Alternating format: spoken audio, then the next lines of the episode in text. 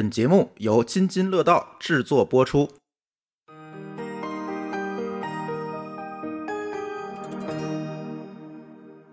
各位拼娃时代津津乐道的听友朋友们，大家好，我是君君，呃，欢迎大家收听咱们拼娃时代的第二十五期节目。那么这期呢，呃，我们想聊一个关于孩子的一个非常重要的一个话题。我们今天啊，请来了两位心理咨询师，一位呢是王王锦老师，一位是魏兆言赵岩老师。呃，两位老师跟大家打个招呼。Hello，我是魏兆言，我现在呢是全职的心理咨询师。我主要工作的来访者有成人、有家长，也有青少年。然后我的受训背景是在英国受训，主要的流派是认知行为疗法。太好了啊！今天咱们就正好赶上了，这两位老师正好有空。那么，汪锦老师，你也来做一下自我介绍。Hello，大家好啊，我是汪锦，然后我现在也是一名全职的心理咨询师啊。我之前的受训背景呢，我是在美国读的硕士专业，然后目前工作的主要人群呢是成年人，然后也有青少年和家庭啊。我也会面向家长做一些呃家长的团体的工作。非常感谢啊，两位老师能够抽出时间啊，因为其实心理咨询师还挺忙的，就是每周的话，经常会的周末还加班儿。所以周六的话，我们是找了一个非常的晚的一个时间，才把这期节目呢 约到一起录了啊。其实你像我在上一期、上上期一直在说，我们准备聊一次青少年儿童心理健康的这么一个话题啊，一直没有能够录成，因为最近的北京的疫情是反反复复。导致了我们约嘉宾也非常的难约。咱们正好今天有时间啊，咱们今天来聊一期青春期有关于青春期的一个话题。这个为什么要聊这个话题呢？就因为我那天跟呃几位老师吃饭的时候，我正好说到我们家孩子，家孩子正好现在是十一岁，他四年级的时候，我就觉得跟原来有点不一样了，就是从他的这个。平常的在校的表现上面啊，包括在家里的沟通上面，就有点拧巴了。然后呢，我也是一直在找机会，能够哎找几位哎能研究心理学的一些专业的人士来问一问。正好呢，哎这期节目咱们就借着这个机会，我也把我的问题能够抛出来。其实这个问题呢，也是特别多特别多的家长所苦恼的一个问题。大部分的家长啊，我觉得在现在这个社会啊，很多家长其实他的学历水平，包括知识水平，已经增长了很多了。你像咱们小的时候，家长一般都是比如工人啊，或者在企业里上班啊，大家都是，哎，你能有一个大学毕业的就很很很不错了。现在的家长呢，尤其在北京啊，咱们大部分的家长都奔着博士是吧，硕士。包括有一大批的这种名校毕业的家长，但是我是觉得呢，跟他们在平常在沟通聊天的时候，我是觉得他们对于孩子的心理的这个健康的这个了解，包括这个要说儿童心理学方面的一些知识呢，实际上大部分的人是比较匮乏的。你们有没有这个感觉？在平常做咨询的时候？嗯，确实，我们会发现，就是家长对于青春期孩子的预期。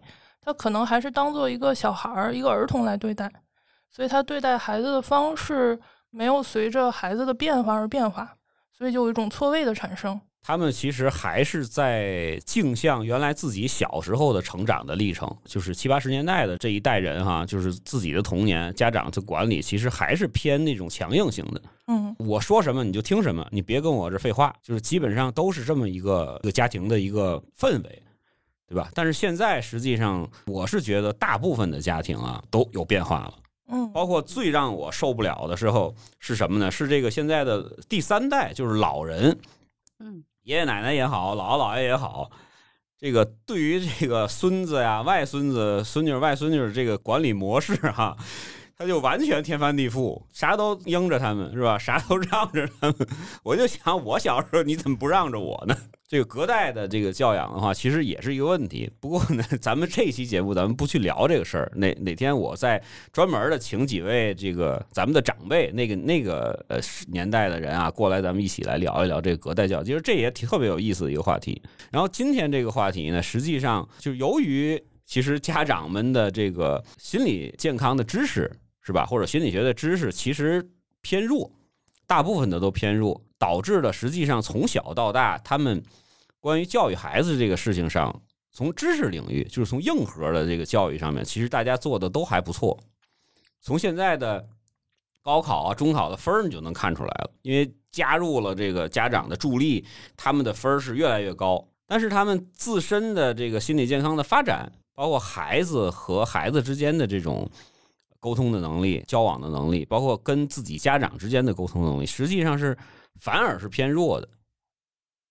啊，我们其实，在在想我们的童年成长上来之后，实际上反而没有什么太大的问题，因为我已经习惯了。从小反正我爸我妈就就管我管的很严，是吧？然后到大了也一样啊。那现在呢，实际上很多家长在纠结，包括我也是。我刚才我还跟那个赵岩老师还在聊这个事儿。我孩子小时候，我从小到大对他来说还不是很严。我个人觉得还是蛮宽松的一个家庭的一个氛围，对吧？他愿意做什么呢？我还是支持他，对吧？然后呢，有一些什么样的一些事情的话，还是比较理解的。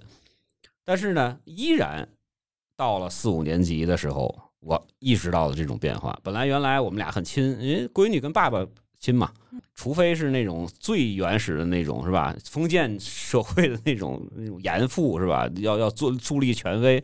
现在的。基本上就是，哎，闺女可能在早期跟爸爸更亲一点，但是她到十岁、十一岁的时候，她反而对我慢慢的变得疏远了。当然，可能也是因为她长大了嘛，男女授受不亲，有这种小隔阂了。不过从我感觉是，还更多的是从心理上面。本来原来，比如说我跟他聊天聊的很多，包括学校里的事儿啊，包括他自己的一些对于一些事情的看法呀，还有就是我比如说我给他安排一些任务，他都能够比较好的去完成。但是后面的话，其实我是觉得哎不太一样了，嗯，比较消极变得，然后话也不多了，然后呢经常会跟我硬怼，嗯，就是我说什么呢？他说我不干，这个我不想干。我说你为什么不想干？他说我不是我没有什么为什么，我就是不想干。嗯，他也不跟你说为什么，就总让我感觉这个，哎呀，这要是能打一顿好了，抽一顿就老实了。但是咱也不能这么干，是吧？就现代这个五讲四美三热爱的这种家长啊，咱不能就是上来就动手。但是呢，从沟通上面，我是觉得这个难度会增加了很多。嗯。然后我后来也有这种意识，我觉得，哎，孩子是不是到了青春期这个阶段了？包括跟一些更大的孩子家长去聊，他们就跟我说，嗨，说你这个简直太小儿科，说也不就是跟你顶顶嘴嘛。我们现在天天的，我要说他一句，他这一百句等着我呢。所以正好王金老师跟那个赵岩老师今天来到直播间啊，咱们来说一说这个青春期对于孩子来说是什么样的一个概念，或者说他会有什么样的变化。嗯，能不能给家长们先介绍一下？嗯，青春期其实现在十岁、十一岁就开始了，而且因为大家营养更好，所以会提前。对，可能还会更早，有的个别的孩子是的，是的。然后身体上会是一个快速的发育期，然后第二性征也会出现，然后孩子们会觉得自己的情绪变得不稳定了，变得更敏感了。他对其他人的批评、评判、指责都会很敏感，所以这些情绪他又是缺乏能够自制的能力的。这种自制控制的能力是由我们的大脑的前额叶来控制。但很不幸的是，这个大脑的前额叶实际上得二十多岁才发育成熟。哦，那就是说，他其实他的身体发育往前跑了，对，他的心智还没有到那么成熟的那么一个阶段，就跟不上，是不是？对，他的大脑还不足以控制他的情绪，但是他的情绪已经变得更不稳定了。这还是第一层，第二层就是君君老师也提到的，孩子会怼，孩子会有自己的想法，他不听指令了，这是他自我意识的萌发。就是他想自己决定自己的生活，自己干什么，不想听指令。嗯，到了觉醒年代了，是吧？对，所以他会要独立，他要空间，他要隐私，他要尊重，就是所有这些成年人 享有的基本权，他现在都要，他也要从父母这里要。这个就会和很多父母之前的那个教养方式可能会有一些冲突的地方。我觉得，尤其是中国的这个传统思想啊，导致的这种像咱们刚才说的那种，就是大部分的早年间的那种家长都是控制型的。那我们现在呢，实际上我们有时候不想控制，但是实际上说出来的话、做的事儿，实际上还是沿袭了我们儿时的这个成长的这种经历，对吧？继续的要去控制，只不过它的度，有的人控制的更多，有人控制更少一点。很自然，控制在最初是给孩子特别好的一个帮助，是告诉他要做什么，是让他有规则感。这个在儿童期是很需要的，但是一旦进入青春期，之前的这套方法会迎来孩子非常激烈的反抗，啊，会有很多力量去反抗。然后还有一个层的变化是说，他可能会有更多的探索欲，尝试这个，尝试新的东西。啊，比如说今天，哎，我对这个行业感兴趣；明天，哎，那个好好好玩啊，我要尝试一下。太正常了，这种尝试有时候也会表现在性上面。嗯，就是他的性取向，有时候，哎，对男生对女生，他都会好奇。这个时候也非常容易引起家长的焦虑。就担心啊，他他以后就要干这个，对呀对呀，他要不要走哪儿去啊？嗯，对，其实这个也是青春期很正常的一个探索，它是流动的，并没有定型。嗯嗯，他这个，我觉得他一说到探索这事儿，他现在有时候还经常会探索你的底线，是吧？我今儿就不干这事儿，我看你最后能出来什么结果。嗯。其实很小啊，就是孩子，其实一两岁的时候，他就会有这个本能，这个探索另外一个人的底线是人类的一个 特别早萌发的一个本能。嗯，对。但是呢，就是到了青春期之后，实际上，其实你像，我觉得他叛逆期这个事儿啊，咱们其实追溯到很久以前，其实都有，就是比如说他两岁多的时候，是吧？三岁的时候那会儿，呃，他会有一个叛逆叛逆期，是吧？然后又到了快上小学的时候。是吧？五六岁的时候会还有一个，再有一个叛逆期，然后你会发现，到了上一二年级的时候，变成一天使了。原来可能特别闹，特别不好管，或者特别的不好处理。然后现在呢，哎，到那个一有一个阶段特乖，你让他干嘛就就干嘛。然后到青春期之后，就完全的就不一样了。但是可能也会有的孩子可能会温和一点，是吧？有的孩子会会更激烈一点。嗯，会有的孩子温和，但是迟早都会到来。对，那个可能是存着呢，是吧？是 是，所以我听有些家长就是，简而言之，我感觉这些这些特质就会变成说，这个阶段非常需要知道或者和家长在抗争的一个部分，就是到底谁说了算？嗯嗯，啊，这是一个跟自主性和掌控感有关的啊。同时还有一个说法，就是说青春期的孩子像一个呃过山车一样，他的情绪。就是他今天可能是这样，明天又哎，今天要去这儿，明天马上又变了啊，或者我要尝试一个什么发型、什么衣服啊，我要尝试一个什么学习什么啊，对什么感兴趣，看什么类型视频，可能这些东西都常常在变换啊。但是这种探索和自主性和掌控感其实又是有关联的。他更有自己的这种意识了，但是他毕竟还小啊，你我不能说是这这是放任自流，完全不管，这也不现实。现在的压力其实一个是我们说的，比如说人身安全方面的，包括咱们现在说的，像像比如说我的恋爱的问题呀，我的身体的问题呀，包括了一些这个跟别人相处的这种会不会发生冲突啊等等这些东西。另外一个呢，可能就是学业方面呢也是很重要，因为现在正好赶上青春期进入，大部分的孩子都是在初中这个阶段。初中阶段就很尴尬，就是在于你要真是到高中了，你学的好与不好，作为一个鸡娃家长来啊，肯定是这么理解啊。就是小学其实无所谓，你就是一个习惯培养嘛，对吧？你也学不了什么东西。到初中呢，中长好是一个过渡，你到初中不好好学的话，到高中你想跟就跟不上了。然后到高中了，你要真是说你自己真的学不下去，那也没办法，因为你也补不了了。正好在这个承上启下这个阶段，你还碰上青春期，这个就很难处理了。那所有的家长，除非是那种家财万贯的，或者说是那种完全不管的，大部分家长都是会想着，哎，我能够有一个好的一个成绩，能够进入好的高中，进而呢进入好的大学。这是非常多的家长为什么会在根本上对孩子在青春期这个阶段有不断的冲突的这么一个一个导火索。大部分家长可能会觉得，你其实你其他的东西其实都无所谓。学习这事儿你得抓紧，对对吧？你不能把这个分儿落下。但是呢，这个阶段你如果压得更紧了的话，那必然会有冲突。嗯，孩子，我就你干为什么你管我？我都这么大了，是吧？我站起来都比你都高了。尤其是一些男孩儿，男孩儿会长到一米八或者一米七几啊，一看好五大三粗的。就是前一阵不有一个笑话特逗吗？就说一个一米八几的一个巨壮的一个小男孩到一个商场去。付账的时候呢，不是拿出手机，拿出了一个 小天才电话手表扫码，就这个镜头就让人感觉到非常的 违和。呃赵岩老师刚才说的啊，这个身体上面的这个成长是非常快的，但是到了心理上面，其实反而是落后的。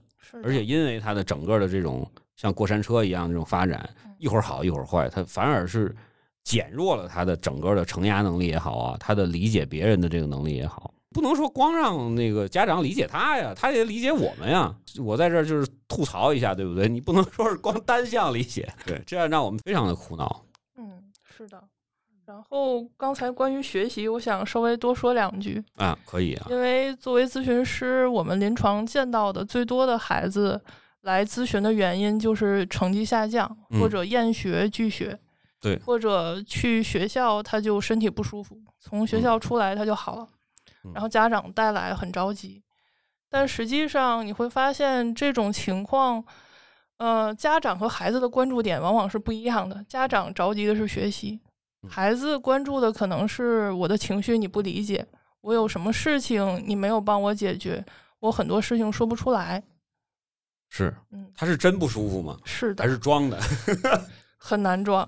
很难装，他就是真的是生理上面会真正的病在这儿，是吧？是的，嗯，所以说这个东西，你看，嗯咱们说心理上面有时候会觉得，哎，不是什么重要的一个事儿，扛扛就过去了，但是它会引发很多其他的一些东西。对对，或者说，一个孩子如果他的心理和情绪状态处在一个很难受的那个位置上的时候，嗯他其实也很难嗯，去好好学习。对他集中精力，他就达不到了，他自己都控制不了。嗯这方面其实还真是有挺多的这个例子，包括我认识的有一些家长跟我曾经聊过，就是说他可能孩子八九岁的时候就会出现这种嗯类似的问题。他一到学校之后，情绪就非常的波动，动不动就在，比如说在课堂上就大闹，嗯，就跑出去了，就整个完全崩溃了，对吧？或者就是到校门口就死活不进去嗯，是吧？或者说是经常的这种就是这个游离状态，就是老师让他干什么他也不听，对对吧？老师让他做什么他也他也不理你，是吧？完全的就属于这种不配合，是吧？包括我孩子有时候也是，在五年级也是，就让他写一个卷子哈，一节课他都不写，剩五分钟了开始写，老师说你怎么开始不写呢？他说我就没想写，嗯，就这这这这就很无奈，老师也觉得很无奈，就是而且孩子他很聪明的一点是他知道家长关注什么，关注学习哦，那我不好好学习，他拿这个来反制，嗯，有的时候还存在这样一种心理。呵，这不是更要命了吗？对是的，对所以这里面确实是作为家长也很委屈，嗯，然后作为孩子也很委屈，是就是双方都其实常常处在一个非常错位的那么一个状态。那就是谈到这一点啊，就咱们刚才说了一些关于这个孩子呃青春期的这个特征，是吧？就几会发生什么样的变化，是吧？可能咱们你看，从那个世界卫生组织说的这个，从九岁开始一直到十八岁，是吧？都在这个青春期的范围之内。然后呢，有一些孩子可能早一点，有的孩子会晚一点。那么从这个呃年龄段来看，呃，我们家长实际上是应该怎么去做会更好一点儿？嗯，大体的方向其实是根据孩子的变化而变化，要做调整了。嗯嗯，就刚才我们说到了这些孩子在进进入青春期之后的变化，家长观察到之后要适时的调整。他要的那些东西，像什么尊重呀、空间呀、自主呀，我们会给，但是这个给不是完全无限度的给。嗯啊，因为我也会看到有的家长就是非常害怕跟青春期的孩子有冲突，所以就回避啊。我们我们也不多说话了，嗯你嗯愿意做什么我支持做，但这个实际上也不是他真正为他好的事情。这个其实这个观点或者这个方法，我在网上也看到过，就之前也有很多的这个这个人提出来过这点，就是尽量的少去正面的这种冲突，或者说是说减少这种你说话就少说点儿，但是可能少说反而会更让他没有出口，是不是？有是不是有这么一个概念？就是我们还是希望能够跟孩子能够重新建立一个沟通的一个渠道，是的对，吧？这样会更好一点。是的，对吧？包括我们其实我，比如说我做零到三的教育的时候，我也会去提醒家长，你首先要跟孩子建立一个情感链接，嗯是吧？你跟孩子有这种沟通的这种管道的时候，你才能贯彻你的教育理念。你要两个人都没有这种这种情感上面的一个桥梁的话，你没法贯彻，是吧？你说什么他也听不见，他说什么你也他反馈的什么你你也听不见，嗯对吧？这个其实跟青春期的这个阶段有点像。我们天天的就在想，哎呀，他怎么这么呃那个那个难弄，是吧？这么难整。然后呢，我算了，我嫌麻烦，我别招他了，你你也别理我，对吧？咱俩相安无事。但实际上有些事情还不是这么这个消极的去去逃避能解决的。是的，是的。对这个方面有没有什么一些这个之前你们经历过的一些案例啊，或者什么能够哎给我们一些提示，怎么能够哎让他稍微的顺畅一点变得嗯，比如说很多家长会遇到，就刚才君君老师说，会孩子怼我，嗯我说干什么他就不干，然后他也不告诉我理由。对这太常见了，我觉得这个简直是崩溃到不行。对，嗯这个时候，可能家长先需要做的是别继续怼下去了，嗯先停，家长先缓一缓，然后我们可以看看孩子是什么状态，他可能是挺生气的，他可能也挺烦躁的，我们可以尝试去跟他的这个状态做沟通。哦，我现在看到你好像还有点烦，啊，我刚才听到你好像不太同意我这个的做法，可能你有自己的做法，你能跟我说说吗？我想听。嗯哎，这是一个好办法，是吧？它主要其实是这样啊，就是从家长的角度来讲，我可能我说这个这一段，可能大家大部分家长都能理解。就是比如说我制定了一个计划，是吧？甭管是短期还是长期的来说，比如说我一天要干三件事儿或者四件事儿，是吧？我给你留出来你的这个自己处理事情的时间，嗯是吧？一天八个小时，我不可能全占上啊，我占你三个小时，是吧？但是发现这个三个小时之后，发现是零，啥也没干嗯，对吧？这个我们就接受不了了，因为我这计划是往是往后一步一步推下去的。嗯你这个一天的这个计划没完成，可能后边一礼拜都我都要改，哎，对吧？但是呢，有时候这个计划呢，为什么我说这个家长还生气呢？这计划不是我定的，嗯是我跟他一块儿定的嗯，就是你认可，就差签字儿了，你知道吗？就差签字儿手印儿了。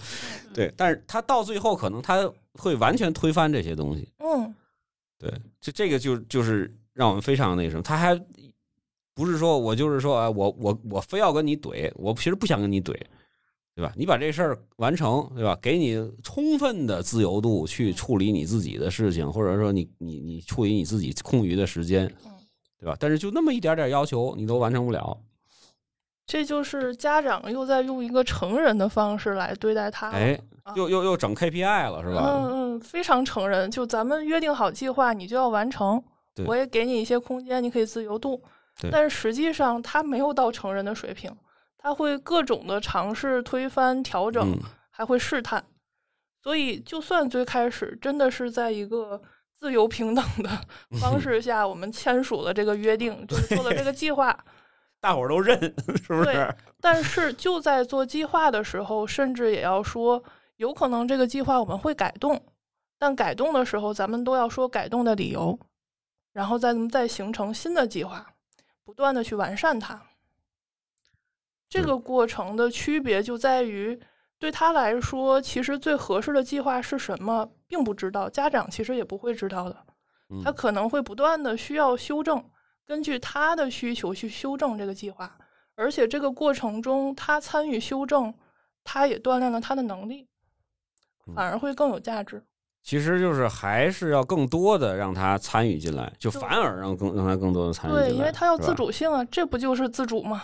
对，嗯就是不是说都往后退，是吧？实际上要更加的这个这个邀请他参与，对邀请他参与进来，更加进一步，嗯，是吧？这样会会会让这个事儿能有一些好的一些改变，对吧？对对，是吧？因为他确实，你像我刚才说的这个，其实大部分家长都都遇到过。嗯，因为大家忙嘛，我不可能我天天二十四小时盯着他，这样对孩子也不好，是吧？这更可能，尤其是青春期的孩子，你天天二十四小时在旁在旁边盯着他，更可能更会激化矛盾，是吧？我也有我的事儿，我一我一忙起来，可能一个一两个小时我都我都想不起来理他，但是呢，这这个过程中，他自己的这个，就是我现在总希望能有自律，嗯是吧嗯？能有自我的一些要求，是吧？这些东西可能在这个阶段还不是那么容易去达到，是不是这个意思？不是总那么容易，他有时嗯能达到，嗯而且看心情，他在过山车的顶峰的时候行，是吧？可能转天又变了。所以我会特别也建议家长，在他偶尔做到自律的时候，一定立刻的表扬他，认可他。嗯，你做的特别好，你看着你按照计划完成了，真厉害。嗯，或者说就是和他一起去讨论一下，哎，今天做到了是有什么样子的一些对是有帮助的，就是今天是怎么做到的，咱们得复盘，是吧？嗯 对，也是一种赋能吧。嗯是是，OK，人家最后还是得拿这个现代管理模式去去往里边去渗透，对，有用的。嗯或者是一种更符合人的啊发展对对对对这么一个管 一个管理模式啊。对。其实这个我我我也多说两句，就是我觉得其实就算一个成年人，我也想邀请家长，其实反观一下自己，就是有多少我们立的 flag，就是我们嗯。自己立的计划啊，年初的，后来你完成了多少？也就是我会觉得这里面也有一部分是哦，家长也可以去尝试去反观一下自己，理解一下。其实有的时候我们去制定一些计划的时候，我们永远都是在预先嘛，有这么一个设想，或者是我认为我可以完成这件事情。但在这个过程中，这就回到刚刚赵岩说的这个调整，就是我们每个人可能在制定和完成一个计划的过程中，都其实要不断的去看我自己这个定的目标是否是合理的，以及它是否是可行的。我要尝试一步步去具体或者是调整我的一个规划，让它更符合我现在的一个状态，因为我的状态也是会在变化的。对，王老师说的这个也确实对啊，就是我们自己去想自己的工作啊，包括自己对老板怎么样，是吧？或者对下属怎么样，你一样一样也会遇到类似的问题，是吧？跟其实跟那个那个那个就是跟对孩子差不多，就是因为你不可能永远的，包比如果你是一个领导的话，你不可能永远的能够遇到你特别可心的这个下属，嗯是吧？所有事儿都不都能把把把他做的是明明白白的。可能你你如果发现这个人一直都是做的明明白白，可能再过几一年半年的他就变你上司了，这个不太可能。实际上我们在工作中也会遇到同样的问题，只不过孩子的反应我们会更加的这个易怒。嗯。为什么呢？就因为还是我刚才说到那个问题，就是大部分的中国家长在内心的深处，他还是一种控制型的，他就会觉得我说的为什么你没听？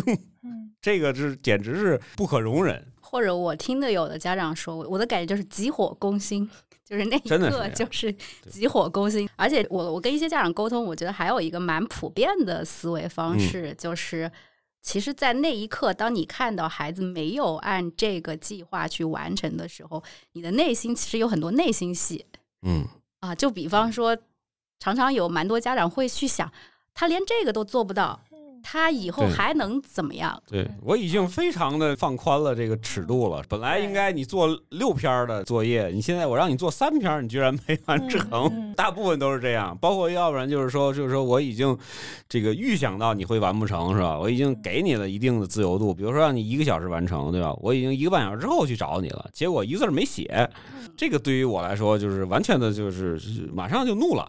就正常人都会怒啊。对然后我还要压一压，要冷静，亲生的，亲生的。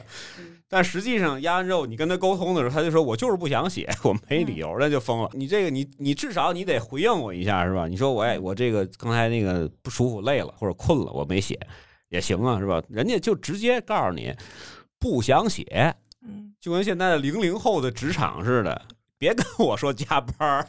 他这个东西对于我们这种传统家长，或者说是在这方面的技巧还没有达到一定的高度的时候，他肯定是没办法，很挑战，真的很挑战。肯定是没办法，因为你又不能说是那种跟他歇斯底里，是吧？但是呢。我们从内心上来讲，还是希望他能够经过一部分调整，把它完成的。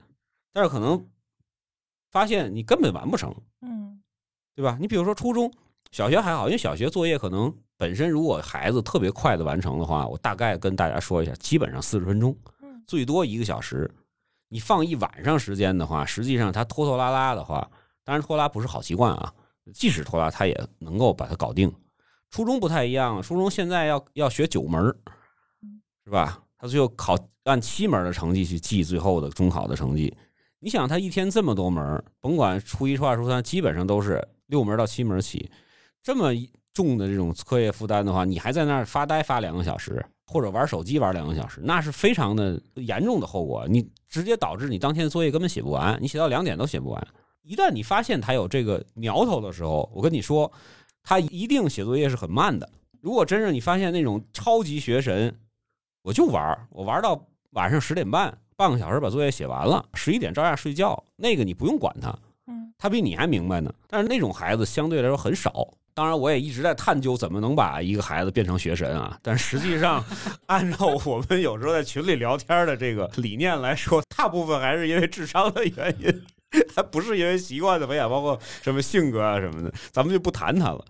现在就谈，对对，就比较扎心啊，就是遗传的原因。对，就是这个东西，它并不是说你想让它变成变成学神，或者你想让它极为自律，它就能变成极为自，它不是变成的，嗯，它一定是之前有很多的原因造成的。是的，是的。对，那么在青春期这个阶段，我们又想保证他的这棵小树能够。茁壮的，能够健康的往上去成长，别长歪了，还得顾及他的这个想法，还得顾及他的痛苦。那我们实际上的话，是不是应该之前就会做一些准备会比较好？就比如说从你们之前接的很多的案例，你可能会有一些想看，就是感觉有一些家长，包括比如说像什么原生家庭的问题啊，嗯，包括家里的整个的这种气氛的问题，是不是？之前会有一些什么样的一些办法，能够提前做一些准备或者预备，嗯，能让他过渡的时候能稍微好一点。嗯，是的，这个家庭氛围，以至于家庭规则，在进入青春期之前是什么样子的，还是蛮重要的。家庭氛围是不是紧张的，是不是开明的，就包括父母两个人他们之间的关系是什么样的状态。因为孩子在这个家庭中生活，他一定能感知到。是不是紧张了？是不是有张力了？他们又怎么样了？以及他会感知到，如果这个家庭中出现一个分歧的意见，能不能被倾听到？能不能他说自己的理由？能不能大家做一些讨论或者妥协？他肯定是之前就知道的。那么这些在青春期可能就会直接影响到，当他想说一个不一样的话的时候，他会决定怎么说，他会如实的说。其实我是因为这个不会，或者这太难了，我写不完。他敢不敢这么说？还是他只能说我就不想写？嗯，还是他编一个瞎话，说我这写完了，这明天不交？对，这是之前他会怎么理解你的反应很重要。就他会有一个心理预期，对对。他心里想，反正我说这个理由，你最后你也认可不了，我干脆就别说了呗。对，不仅认可不了，还会骂我一顿呢。啊，那我肯定不说。嗯对，然后还有一些的准备，可能像是家庭规则，就是在孩子其实特别小的时候，可能他没有手机，但是他可能有电话手表，可能他会每天看电视多长时间，这个家庭有没有给他屏幕时间的设定，这个也蛮重要的，这是一个规律性的东西。然后这个就是从小的习惯培养，对对对。这个等他进入青春期，他要一些灵活度的时候，就可以加入进来。但是之前养成的习惯，他其实也在。嗯，你得首先得有这个规则意识，对，然后你才能跟他去谈条件。本身他就没有这个，那就没没辙了，是吧？你跟他约定好的东西，他都完全就不在乎。嗯，这个就没有土壤了，没有基础了，很难。嗯，就是先降低预期。但是慢慢可以做到，只不过他一定更挑战一点。在青春期去建立这些规则，包括玩游戏啊、刷手机啊，这个会难一点。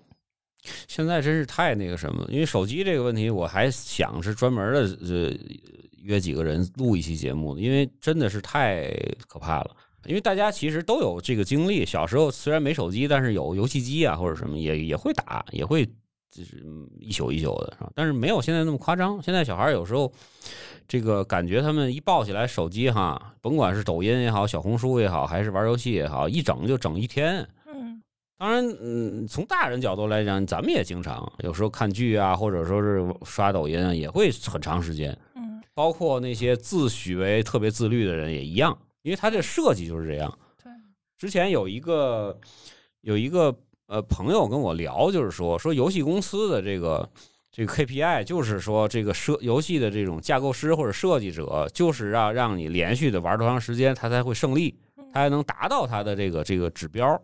我如何让你上瘾，对吧？那对于孩子来说，这个东西就可怕了。嗯是吧？尤其是在初中，是吧？这么重的压力之下，是吧？然后呢，你还跟家长的沟通还不是很顺畅的情况下，你怎么去管理他，真是挺难的，嗯，真是挺难的。这就是我想说的第三个事儿，提前做的准备，就是爸爸妈妈是怎么对手机的，嗯嗯，我们休闲的时间怎么度过？我们也是刷手机的话，或者是因为爸爸妈妈太累了，这个我也能理解到。有时就给孩子看点平板啊、手机啊，嗯我休息一下。嗯如果一直是这样来度过时间，那他也会形成他的这个习惯的。就反而变成强化了，是吧？对，就给他一种强化的一种这个东西了。对对，所以说先把先是父母是吧，或者说是呃那个协调一下爷爷奶奶姥姥姥爷把手机先放下，是吧？自己先别看啊。你看多难啊！现在中年人就很难是吧？又得管这个自己的长辈，又得管自己的小小辈，嗯、确实，这个先把这个家庭的这个这个手机气氛先把它降下来，是吧？大家都不看，是吧？干点别的。对，嗯有点亲子活动，嗯，嗯大家一起出去啊，就是有质量的亲子互动，对于很多的家长，大家都知道这道理，嗯，做起来还蛮难的。是很难对。，是很难。而且我想这里还有一个呃澄清的部分，就是因为我我听到很多青春期的呃家长跟孩子之间冲突之一就是你花多长时间在手机上，嗯。嗯，而且家长会有一个泛化性的思维，就是你一拿起手机你就没有在干正经事，嗯。但这其实也是有一些误区的嗯，就是这就涉及到，如果回到刚刚说早期，呃，可能在青春期之前啊，我们比较容易能够建立共识和规则的时候，我们怎么去看待就是使用电子屏幕这件事情本身了？那么，因为其实电子屏幕上面内容非常非常多，那它其实也像今天可能我们都说这个新一代是叫什么 netizen，就是他已经是嗯生活在网络上的人，还真是。啊那某种意义上，我想可能更建议家长关注的是他在电子屏幕上面所看的内容是什么，而多过于就是控制只单单纯纯只是控制时间这件事情。啊，那是啊，他要是天天抱着手机上网课，那我开心死了。对呀、或者是有多少人真正的去关心他的视力啊？好多家长说我不让他看那个手机平板，他视力不行，不是这事儿。对，那你给他报那么多课干嘛呀？包括我自己也得也得反省。但是他实际上，这主要就是他不看正事儿啊，他这这个东西他他还也是需要引导啊，对吧？因为有一些孩子他就会看一些科学啊，或者说是其他的东西，对吧？大部分的这个产生矛盾的这个这个最后的东西，他他他就是在消耗在了一些，对吧？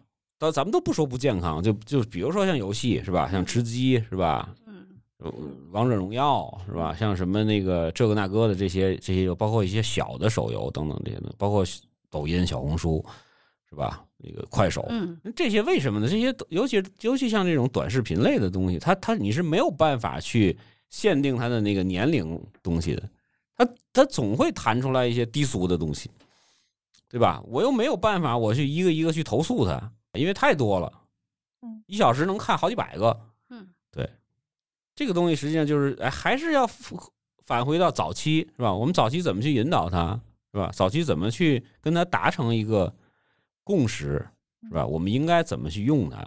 但这个东西又返回到一个东西，我们还反而又不能用成人的这个角度去看孩子，对吧？因为为什么？你像我我自己的心里的郁闷，对吧？是吧？苦恼其实都是来源于，就是说我知道这个事儿是不对的，对吧？我也跟你说了，我也非常细致的跟你去剖析了这个为什么不对，那你还要去做，嗯对吧？比如说晚上不睡觉，是吧？很简单吧，对吧？你到时间应该睡呀、甭管大人小孩小孩来说，你肯定你得稍微早一点，对吧？你不能太晚，半夜十二点还不睡，那就那就是不对的事情，是吧？给你讲了为什么不对，巴拉巴拉巴一大堆，但是他其实他是不太去关注你这些理由，他说哦我知道了。嗯然后反过来，马上一秒之后，他就想，我现在还有点什么事儿我没干完，我根本就不困，我得把它嗯更干完了。这嗯大概就是这么一个情况。嗯对，嗯对这个事情 也嗯确实非常的常见，就是我们输出了很多观点和道理，嗯然后孩子可能他为了避免争吵，他说我知道了，然后他不这么做嗯。所以这个方发现这个了，说明他可能有他的想法，那就问问他怎么想的呗。啊，可能他就真的像像刚才说的，他突然有一个事儿，他就、嗯我就想先先做这个事儿，嗯，那可嗯能他他不是没有太好的计划嘛？那这个事儿如果他半夜做，那转天他的精神怎么样？这个不用提前跟他说，可以转天看看他，问问他。啊，肯定他起床都有点困难。这个用事实对，用事实关心一下啊。现在看起来你好像有点困啊，他自己慢慢的要知道，这个是因为我之前的行为导致了我现在有点困，我其实也有点难受。他需要自己学习这个过程，而不是我们提前预防针。你现在不睡，你明天肯定起不来，那他就很容易不睡。嗯嗯，越威胁越坏。嗯，是，所以我我也很认同，就是刚刚赵岩说的这个，就是在一定程度上，可能我们要分什么事情。嗯，那某些事情的结论，可能孩子最在青春期的时候，就是翻白眼儿啊、耸肩呐、嗯，对父母啊这些最容易起冲突的，就是说父母用一个相对来说讲道理，就是输出，就是嗯我这个是更正确的，或者是我们纠缠在一个谁对谁错，嗯就明明是这个道理的这个层面上去沟通，其实往往收效是会比较小的。嗯。啊，所以这也是回到如果给家长支招的一个策略上，那就是呃，我们可能要先放下那个更讲求对和错就是的这样的一个对，先把争论先把它放边上，咱们先那干什么呢？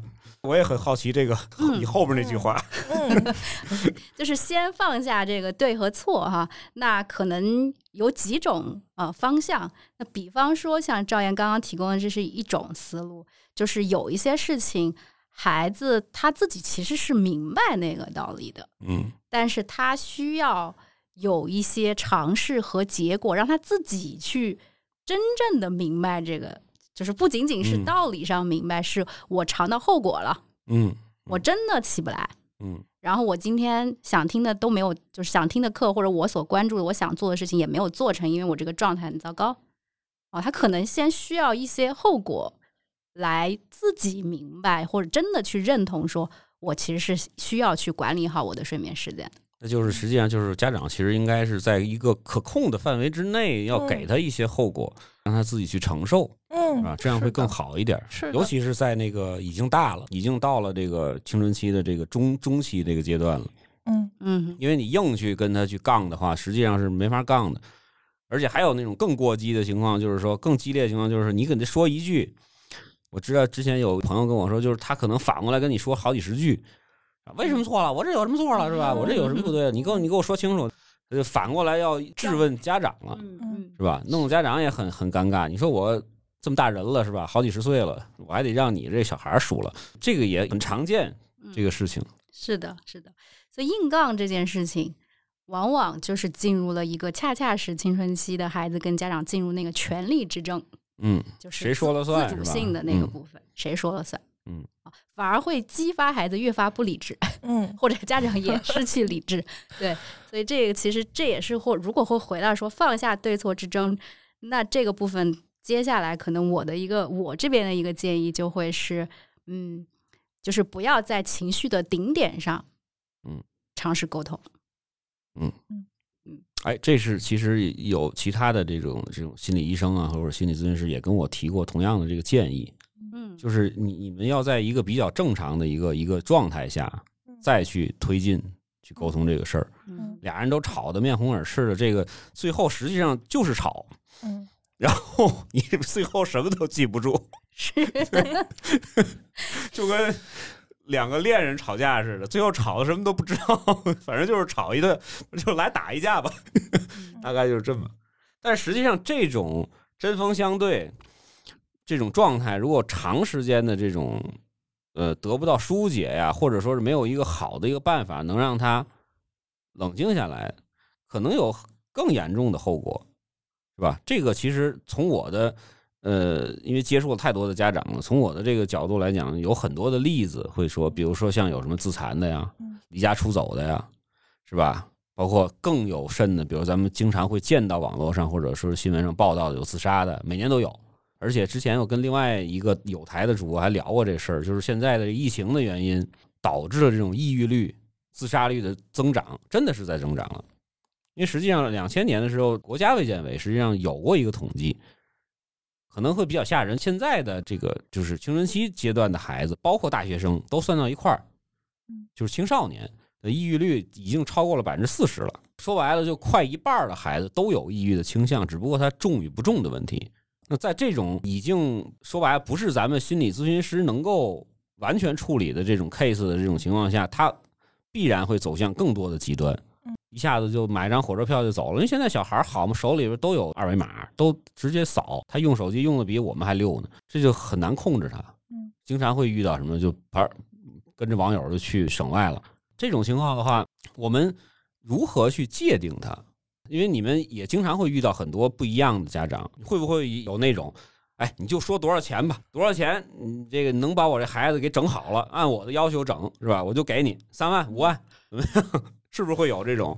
我已经没招了，我已经完全的不行了。对，又问就多少次，你就告诉我多少，次多少次你对你都甭说价，对吧？十次你把它能给整好了就没事儿，我就掏，直接马上刷卡，肯定有。这个是我非常非常能理解大家的这种心情的，因为实在是没没法整了，都希望把这个最好让那个心理咨询师把孩子带走养去都行。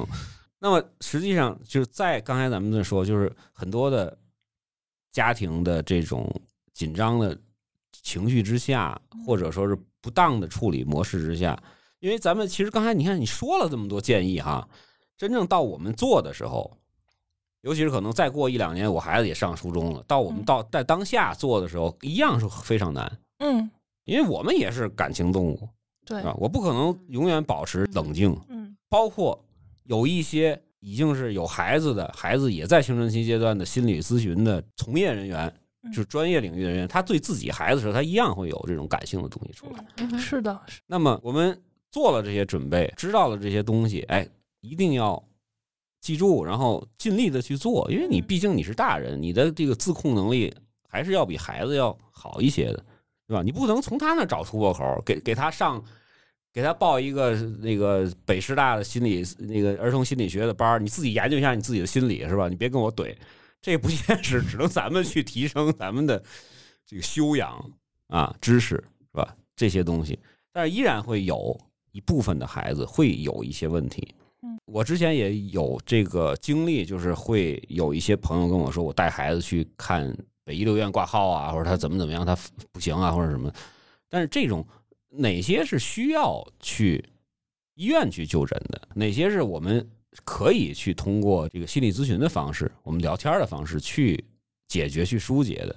包括像刚才赵岩说的，其实大部分的问题其实出在家长身上，并不是只是孩子的这个问题，问题是互动中产生的。是这是正常的。其实你也不需要去找心理咨询师，你也不需要去寻求医生的帮助。嗯这个东西，大部分的孩子都会经历这么一个阶段。刚才咱们这一部分正常的，我们大概讲了，讲很多了，它的一些特征，它会有什么样的一些反应，包括咱们刚才讲了一下他的内心戏是什么的。那么后面的两个那些过激的，比如说有一些自杀行为的，包括咱们看到前一阵刚有一个妈妈在走廊里头，比如说孩子刚刚让那个老师批评完，妈妈再接着在走廊上批评，嗯一下子哗就跳下去了，这是有的，很多很多很多这样的例子。那我们怎么样去预防，或者说是通过自己的努力去尽量的减少这样的悲剧的发生，或者说是就是说还没到这么严重，比如说孩子有抑郁的倾向了，我们怎么去判断，或者说是怎么去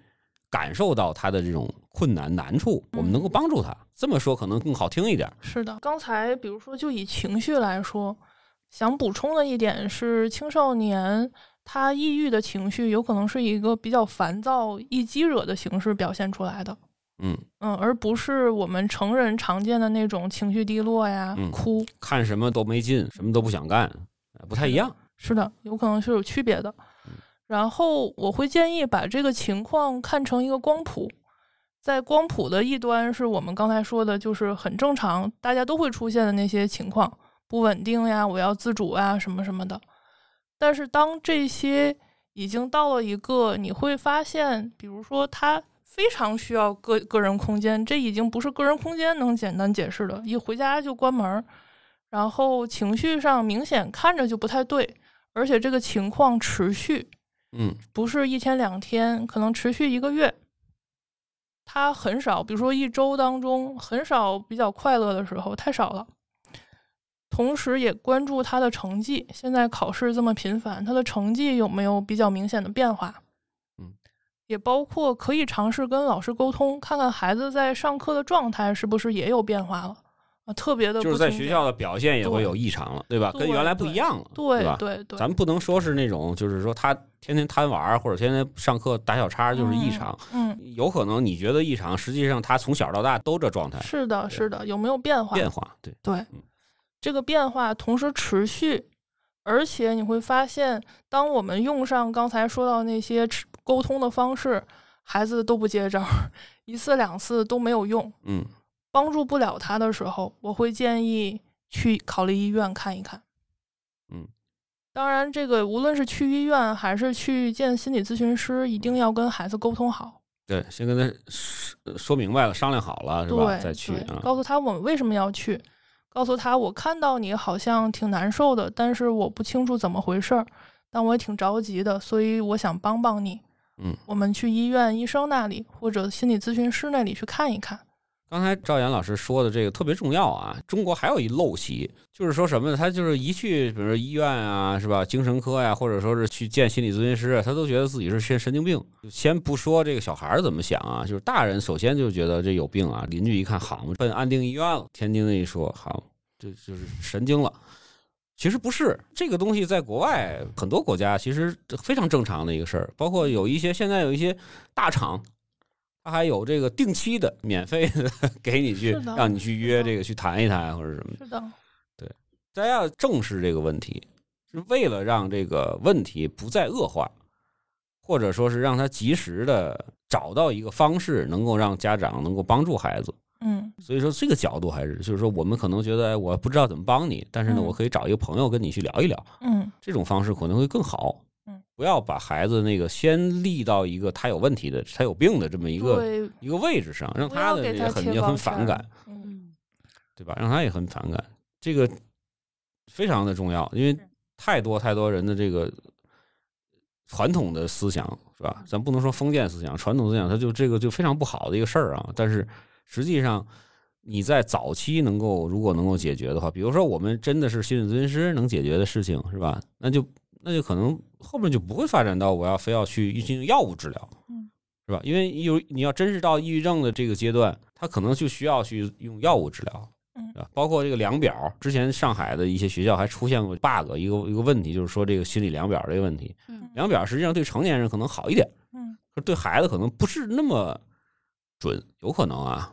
量表是个参考。对对，尤其小孩儿他的本身的主观的东西不是那么稳定的情况下，他不是这么准，嗯最好还是能够面对面的去先去聊一聊，沟通一下。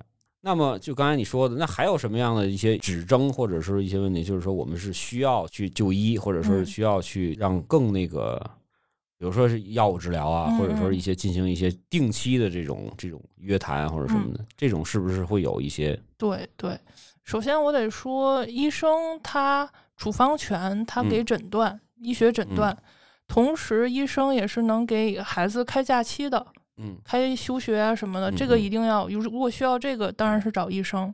对。然后刚才说到的，如果孩子上学已经有困难了，嗯，或者他有的时候能去上学，但有的时候他很难去，嗯无论是因为情绪的原因，还是他有躯体化的症状，就是我们刚才说一到学嗯校就难受，嗯，这个都建议先就医，先看看是什么程度。还有一考试就拉肚子发烧的那种，对？对，这种肠胃的反应，然后有的人是心跳，有的人是头，都有。对，这种建议去医院。当然有这种自杀或者自伤的尝试自残的情况，嗯，对对，这种用这种尝试的孩子，建议也去医院。然后嗯医生会判断现在有多大的危急度，这个很重要。如果是非常危急，就真的这个孩子安全不能保证，因为青春期的孩子他太冲动了，对，真的就是想什么我一下就去做了。对，你给他个机会，他可能会后悔，但就怕他自己先去做。如果他真的到一个高危的程度，医生会建议住院。嗯嗯嗯，对。这个大家，我就插一句，咱们可以听一听那个津津乐道特别特别早期的有一期抑郁症的一一期节目啊，千万不要想着说抑郁症这帮人怎么这么那个不理智啊，是吧？或者说是怎么这么傻呀，是吧？自己自自残呀、自杀呀，这个东西你一定要正面的去理解它，它是一个。一个是心理，一个是身体上面的一个症状了，都已经对吧？他不是说他自己能控制的，他自己根本就不希望。包括我们某一些明星啊，或者什么的，他自己也不希望自己是抑郁症，但是他已经完全的在不断的在恶化的过程中了。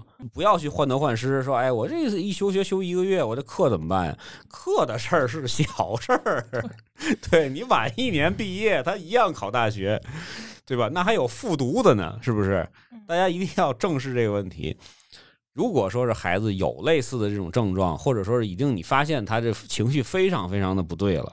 不要再去想着，哎，我这个这学期期末考试我怎么办呀？或者说是学校同学怎么看我？这些都不重要，都不重要了。对，赶紧去专业的医院或者专业的专科的地方，赶紧去诊断出来是什么样的，需要药物治疗，还是说像刚才像赵岩说的，需要去住院呀？嗯，还是需要在家里要休息一段时间呀，让他紧绷的弦放松一下，嗯，或者出去玩一玩，或者怎么样的。当然，玩这事儿其实我觉得也不是说太大的。作用啊，就主要还是在于家庭的氛围要调整，对吧？各种各样的尝试，你都要需要根据心理咨询师的建议，或者根据这个医生的建议，去尽快的去改善、去处理。嗯，然后在刚才说到，如果孩子不是高危，他可以不住院，嗯，但是他需要定期的服药、复诊。这个时候，有的医生会直接建议可以配合心理咨询。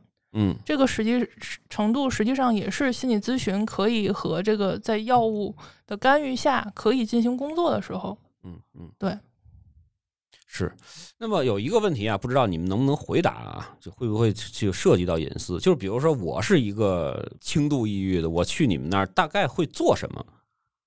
因为我现在没抑郁，我也没有这精力，就大概会有什么样的沟通，或者会做一些什么东西，能够帮助到他们。可能我们也会先做一个心理方面的评估，评估，嗯，对，看一下持续时间多久了呀，影响有多大，以及你自己的感受是什么。然后可能我们会去聊一聊你来咨询的动机，就是为什么你来咨询了。尤其是青少年，很多是被动来访，是被强迫带去的。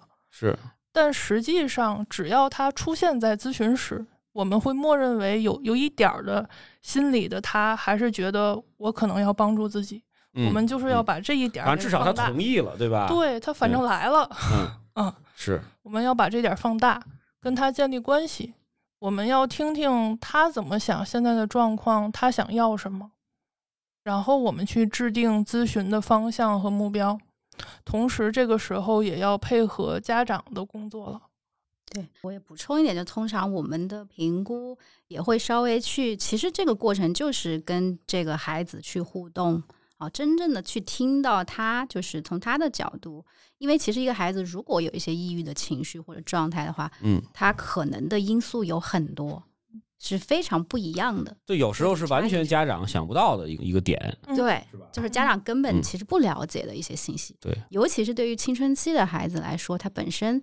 不倾向于向父母求助了啊，对，或者或者是这个年龄阶段本身在家庭里面，我也没有一个有预示性向我父母去求助这样一个习惯啊。如果是这样，那本身也就意味着孩子可能其实发生了一些事情是父母不了解的啊，比方说学校的一些关系啊。嗯啊，因为青春期其实学校人际关系会变得越来越复杂。对对对对对，包括原来的闺蜜可能变成塑料花了，是吧？也有可能，等等，还有一些对，有有有，还有一些就是家长真的是有时想不到的一些点哈，就是比如包括有一些校园凌霸的的事儿出来，是的，是吧？对，或者我一个最好的朋友转学了，嗯，对，这这些都有可能成为孩子他当下应对不了的一个触发的一个因素，他就积累在那儿了，就就堵住了。是吧？所以说你们要先去让他张张开嘴聊，就是让他多说，嗯咱们就先了解他。这个其实挺好的呀，这个家长搞不定的事儿，有有时候是嗯因为他不跟家长说呀。对，所以这点我也常常会跟家长解释哦，说嗯其实这个孩子就是这个时候他不跟你讲，跟其实有的时候也跟你的做法并没有直接的关系。嗯就是这个时候，我们作为一个外界的专业人士，或者是作为心理咨询师，我们其实是占了一些便宜的。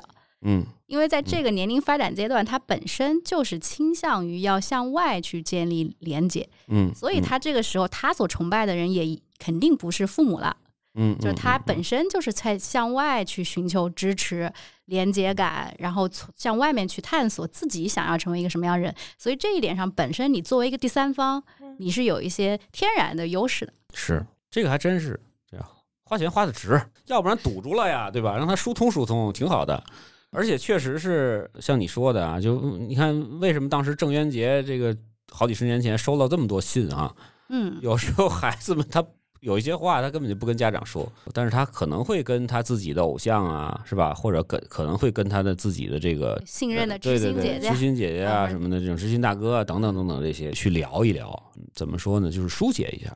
嗯啊，这个还挺好的。因为为什么我说这个？其实如果真是他，如果在青春期之间有自己一个非常好的玩伴呀，非常好的朋友，反而会更有利一点。家长其实我听过有一个把孩子教育非常好的一个妈妈跟我说，就是到了一定的阶段，包括就是咱们说的，比如说四五年级或者五六年级之后，家长更多的最好是能把这个角色变成一个类似于像室友或者类似于像一个同事这么一个一个角色，你不要太太再把自己变成一个主宰了。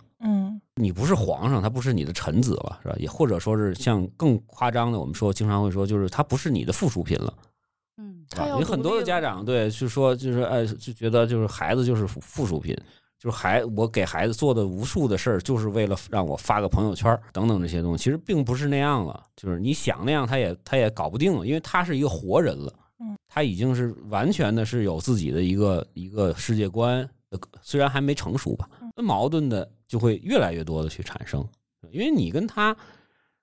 太少的家长就是父父母会跟孩子是完全是那种平等，然后是完全互相理解，完全都在同一个志向，夫妻都不一定能搞得定这个事儿，就别说自己跟孩子了。对啊所以这个东西其实后面的一些，这个一个是我们要及时的去发现一些问题，是吧？如果严重的话，还是要找专业人士去寻求帮助。包括其实现在，呃，初中、高中我不知道有没有啊，这种心理咨询师，一般来说还是有的，有的有的的还是有有的。。对，大学肯定是有，因为大学现在现在很多大学生都是主动去找了。嗯嗯，对吧？我的比如说我的这个课业压力大，包括研究生，我的这个课题的压力特别大，是吧？或者我在学校里遭到了什么不公的这种待遇，是吧？我都会主动的去找心理咨询师，去找心理咨询办公室去预约时间去聊，去疏解一下。小孩现在慢慢的，咱们也跟国际接轨了，也慢慢的也有这么一个东西，但是可能要好好去利用它，还是挺难的。嗯因为有些小孩他本身他还是不愿意去找，一一找他就会有一种啊，我不想找，我没事儿，我没我没有问题，嗯对吧？你别说我有问题，这不是有问题的事儿。首先，我其实应该让更多的人去科普这个事情，就是说，我们成年人也好，孩子也好，告诉你找别人去聊，找专业的人士去跟你去去了解你，去沟通，其实是一个非常非常正常而且非常正面的一个事情。嗯就是其实是一个非常，就家长如果能够，就是其实也是给孩子一个示范吧。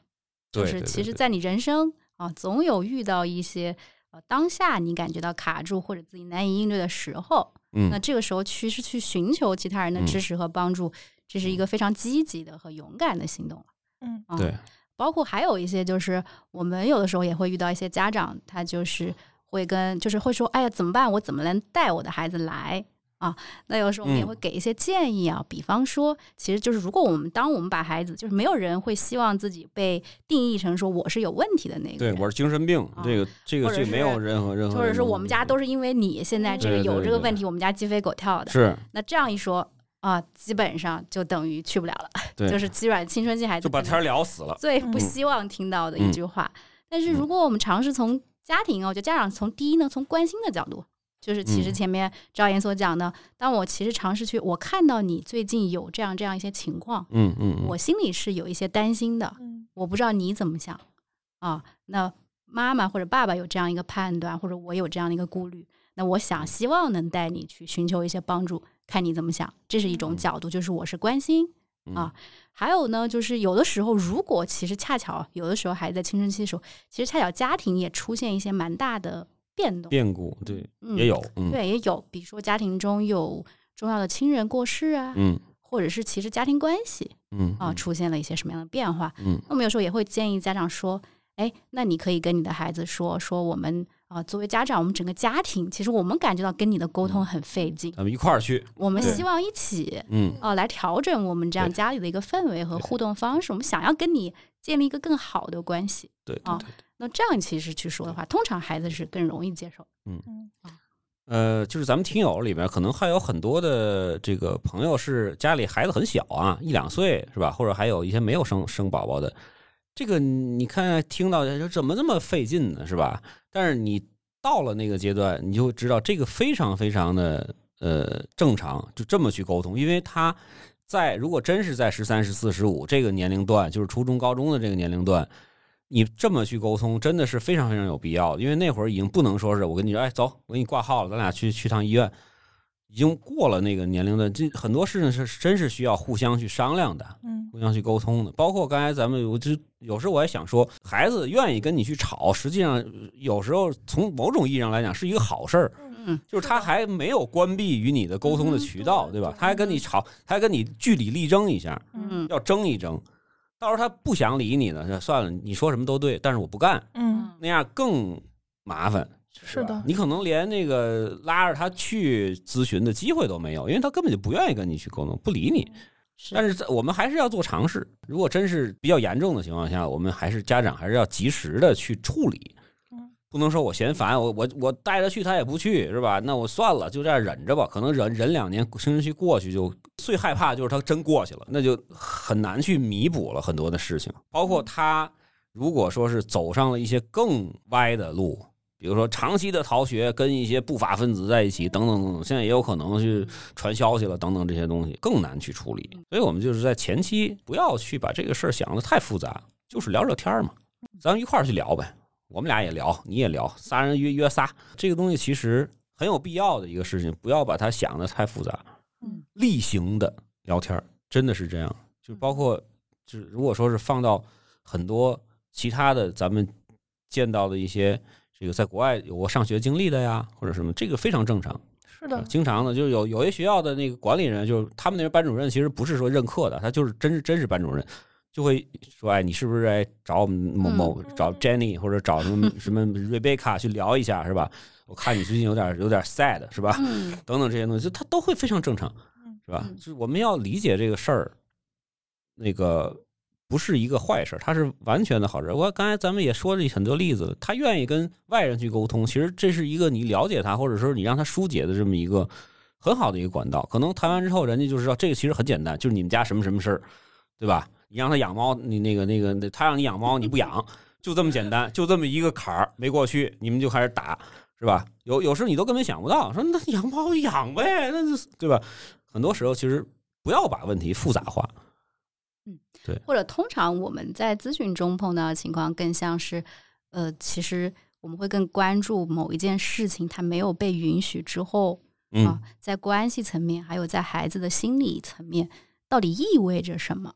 嗯，对，啊对，对，它其实是有会一些更核心的，就是更底层的一些可能关系层面的，或者一些感受和体验，是让孩子感觉非常难受的。嗯。嗯，然后我也想说，因为刚刚说在国外其实比较常见嘛，那基嗯。本上呃，我之前也看过一个数据，就是在美国咨询师和就是人均咨询嗯。师的这个比比例大概是就是一千一千个人会有一个嗯，咨询师，嗯。那也挺忙的呀。要真是都约的话，是，所以看我这个脑回路就比较奇怪，是会挺忙的，所以中国会更少。呃，对，所以其实，在国外就是以前在国外念书的时候，就是常常嗯大家其实会，我会发现，就是我的朋友们或者是接触的一些其他的同事们，大家之间就是常常会说，哎呀，你应该找一个咨询师聊一聊嗯嗯嗯，啊，确实，嗯确实是我也我特别能理解这个事儿。对，有时候你你去跟自己的亲人聊这天儿吧，他特别容易聊歪，你知道吗？你你说两句，他就哎呀，怎么这这个大哥就开始了。对他他就是亲人的关注点跟咨询师那种非常冷静客观的关注点，有时候真的是不一样。而且恰恰这些像你刚才说的，我们就要关注一些原因之后的，或者说事件之后的一些原因。这个东西是我们的很多家长的盲区，你知道吗？就即使是孩子同样说同样的话，跟家长说，他也不一定能 get 到那个点。嗯你能理解这话吗？就是他可能会想到别处去，你知道吗？嗯对，所以说这个东西就就是呃，还是希望家长们能够哎，就是能够更多的能够去理解孩子，包括能够理解这件事情，就是心理健康这件事情是一个什么样的一个概念啊？对，然后呃，今天咱们其实讲的案例也挺多的哈，也挺多的，就是哎，是不是能够给最后节目的最后能够给家长一句话或者两句话这种建议，在青春期的这个阶段，能够告诉他们，哎，你们应该怎么做，或者应该怎么想，是对自己比较好的，会对孩子比较好的。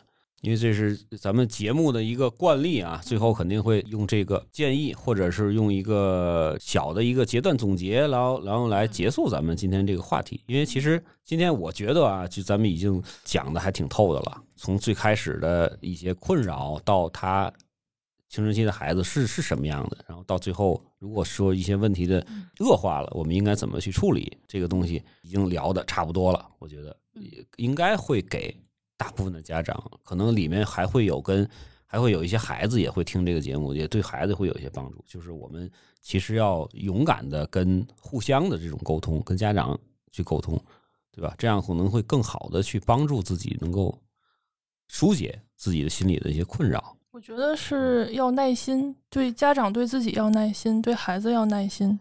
嗯，都不会第一次尝试就做对的，沟通也会有很多的挫败感。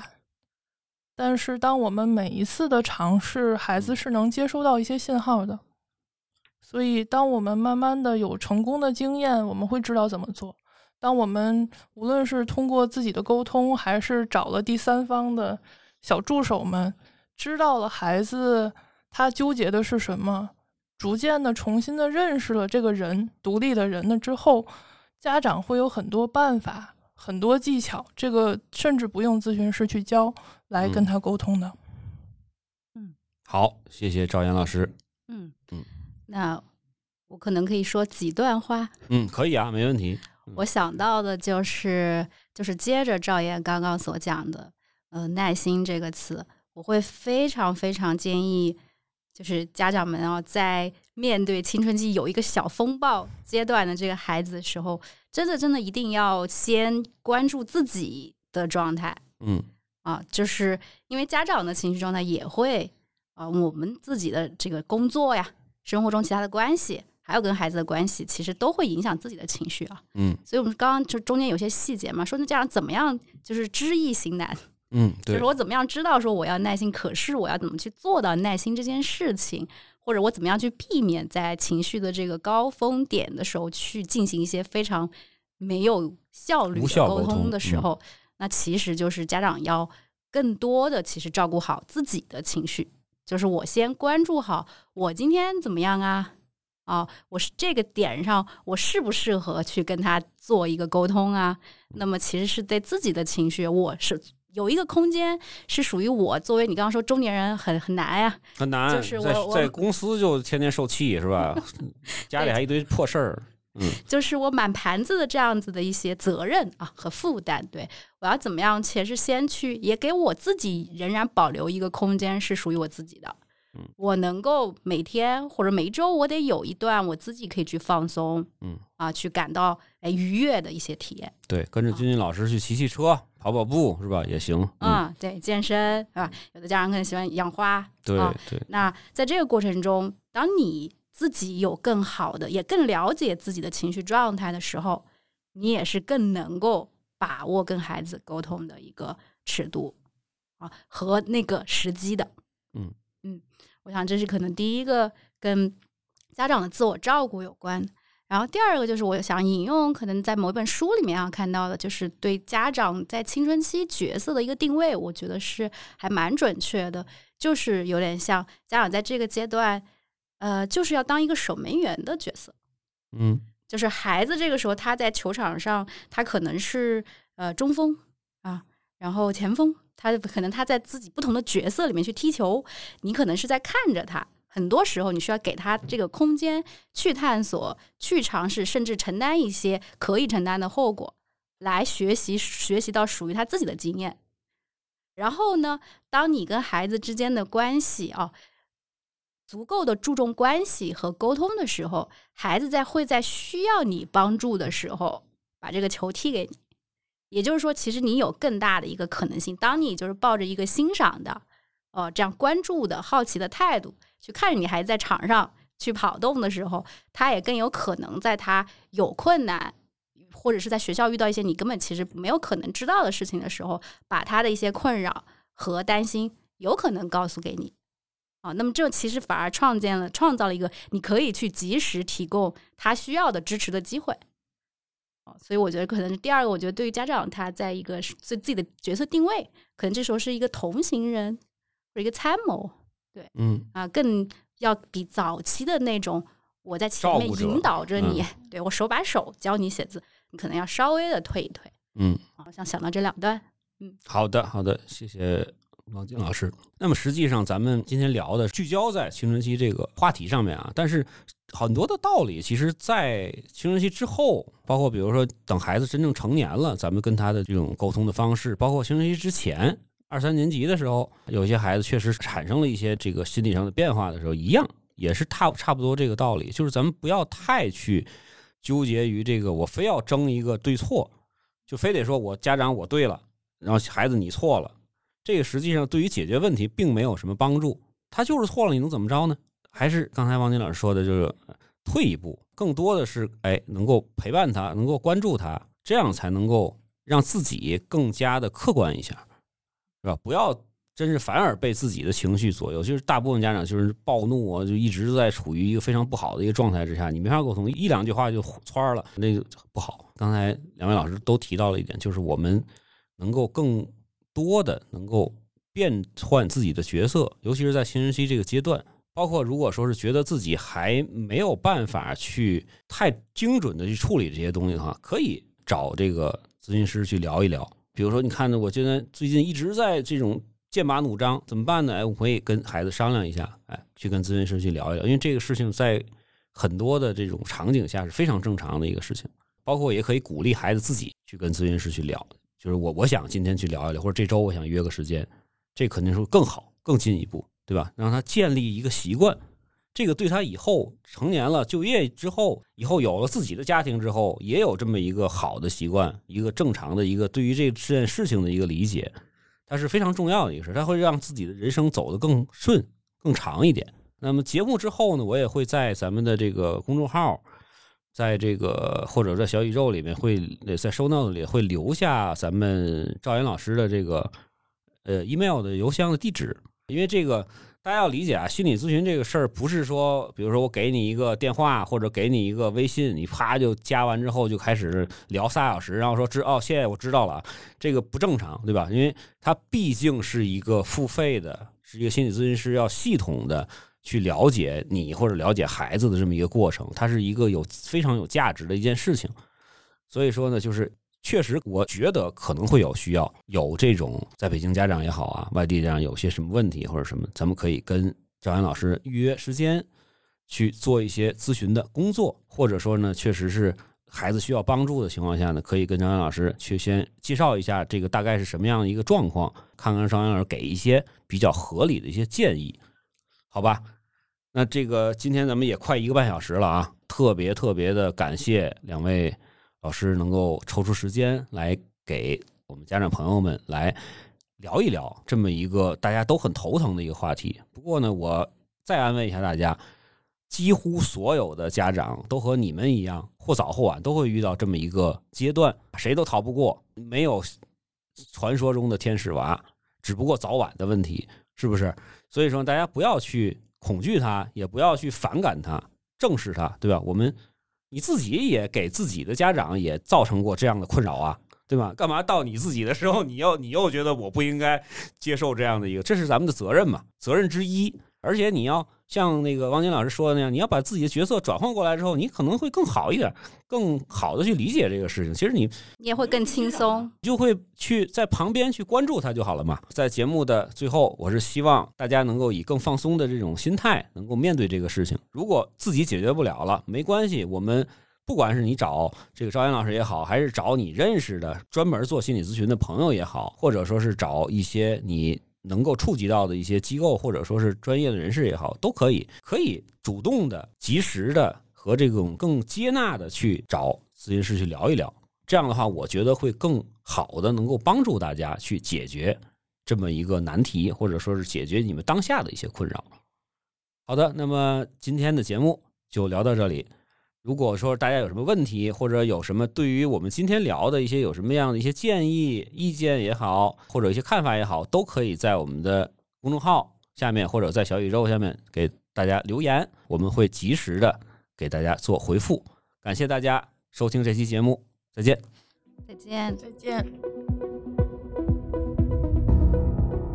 感谢您收听本期节目。本期播客节目由津津乐道制作播出。你也可以在我们的官网 d a o 点 f m 找到我们的更多内容作品。如果您喜欢我们的节目，欢迎在微信、微博、朋友圈等社交媒体转发分享。您的分享对我们而言十分重要。如果您希望与我们互动，可以关注我们的微信公众号“津津乐道播客”，天津的津，欢乐的乐，道路的道。在关注后按提示操作即可加入我们的听友社群。